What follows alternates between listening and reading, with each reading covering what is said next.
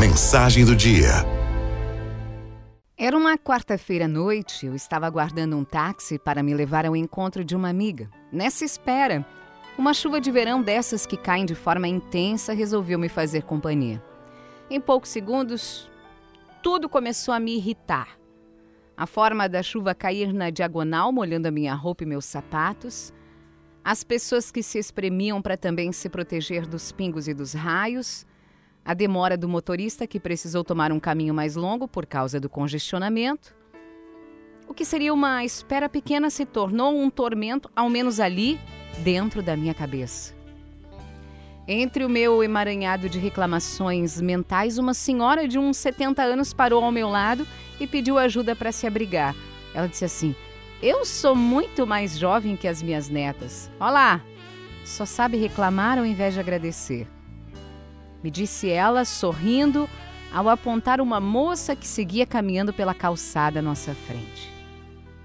Naquele momento eu senti meu rosto corar e eu só conseguia pensar que certamente aquela senhora era mais jovem que eu.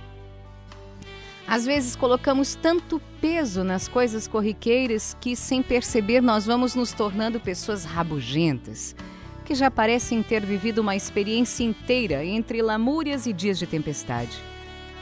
Maldizemos o sol, maldizemos a chuva, as estações do ano, o calor, o frio as palavras ditas na voz do outro e criamos uma sucessão de inimigos imaginários que rapidamente levam embora a nossa paz e principalmente a nossa leveza.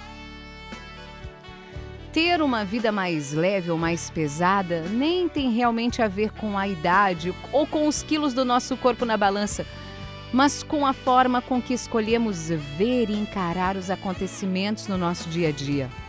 A leveza com que as pessoas se preocupam hoje é a leveza do corpo. A gente vive uma obsessão pela magreza. A gente não pode prestar atenção só nesse peso, porque enquanto isso, a alma vai engordando assustadoramente. Você vê pessoas magras, malhadas, mas com a alma pesando 150 quilos.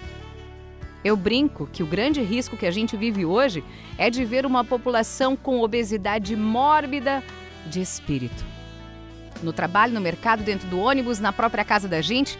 Basta olhar com um pouco mais de atenção para identificarmos como andamos pesados, pouco gentis, cada vez mais estressados, intolerantes, raivosos, indelicados, presos em nossas buscas externas, nos esquecendo daquilo que a gente traz aqui dentro.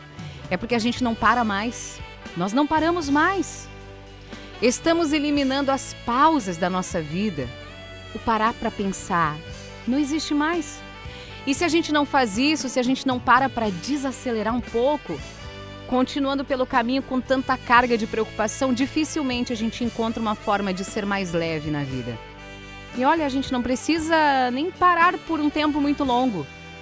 Às vezes, só uns minutinhos ali com os pensamentos soltos, sem preocupação, sem cobrança, sem estresse, já é suficiente para fazermos o nosso emagrecimento da alma.